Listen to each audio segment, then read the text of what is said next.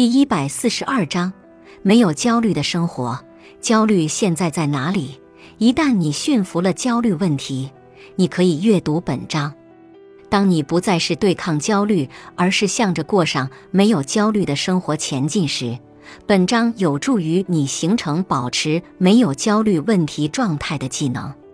在本书的开始，你花了相当多的时间来检查自己的焦虑。并评估它在多大程度上影响到你的生活。现在你的焦虑改善了，但你应该重复这些步骤。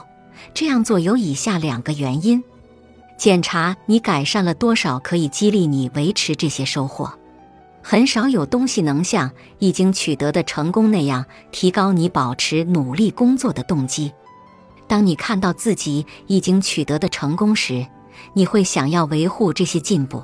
并做任何你能够阻止焦虑复发的事情。再次评估你的焦虑，可以帮助你识别仍然引发困扰的地方。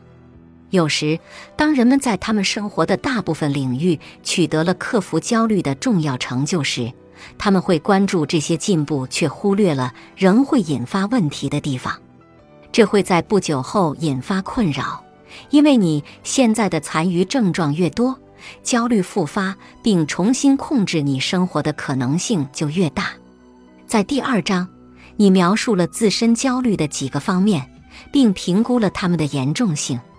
回到这章，并看看自己写了什么，然后将它们抄写在表十三一表十三杠四中。检查这些列表，并比较你在开始阅读这本手册的感受和你现在的感受。你是否获得了你希望获得的效果？你是否做到了你以前不能做的事情？你是否已经能够控制和改变你的焦虑想法？你是否能够放弃自己的安全行为并直面你的焦虑？对于你自己取得每项成就，你都应该恭喜自己。取得这些成就需要努力、勇气和决心。恭喜！你应该得到一次奖励或庆祝，出去吃顿饭、看场电影，或者待在家里做一顿丰富的晚餐，并租影碟来看；去跳舞，晚上送你的孩子去他们祖父母那里。当你为自己的成就感到鼓舞时，你可能也会感觉到你仍然有一些没有达成的目标。有没有你觉得仍然需要继续努力的领域？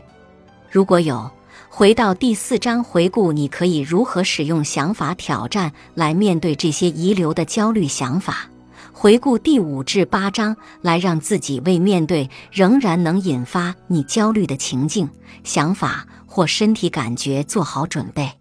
不要担心，你控制了残留的焦虑问题后，这章仍然会在这里。本集播放完毕，感谢您的收听。喜欢别忘了订阅专辑，关注主播，主页有更多精彩内容。